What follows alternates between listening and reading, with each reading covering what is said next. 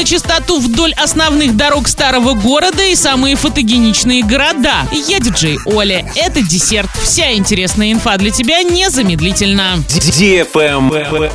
News. На содержание территорий вдоль гостевых маршрутов Советского района Орска из городского бюджета выделили 500 тысяч рублей. Исполнителю необходимо будет раз в месяц выкашивать сорняки, раз в неделю собирать мусор, в июне вырубить поросль, обрезать деревья, а также побелить их стволы два раза за сезон. Следить за веренными ему территориями подрядчик будет обязан до 29 октября текущего года. Travel Guide. Сервис для планирования путешествий узнал у своих клиентов, часто ли они фотографируют в поездках и в каких городах сделали больше всего снимков. Оказалось, что запечатлевать моменты отдыха на камеру любят практически все опрошенные. Больше всего фотографий туристы сделали в Барселоне. На втором месте Санкт-Петербург, на третьем Прага. Также много снимков делают в Риме, Париже и Лиссабоне. Кроме того, часто называли Пхукет, Стамбул, Лондон, Сочи, Нью-Йорк, Венецию и даже Рио-де-Жанейро. Интересно, что большинству путешественников в наши дни достаточно смартфона. Специально берут с собой в поездки фотоаппарат лишь 17% россиян. Также туристы отдельно отметили, что если летят только с ручной кладью, то в 62% случаев оставляют свои камеры дома. Распечатывают снимки тоже довольно редко. Так делают только 26% опрошенных. Остальные хранят фото в цифровом виде. Зато в соцсетях делятся своими кадрами почти все или 91% россиян. Фильтры постепенно теряют популярность, обрабатывают travel фото только 57,5% респондентов. На этом все с новой порцией десерта специально для тебя. Буду уже очень скоро.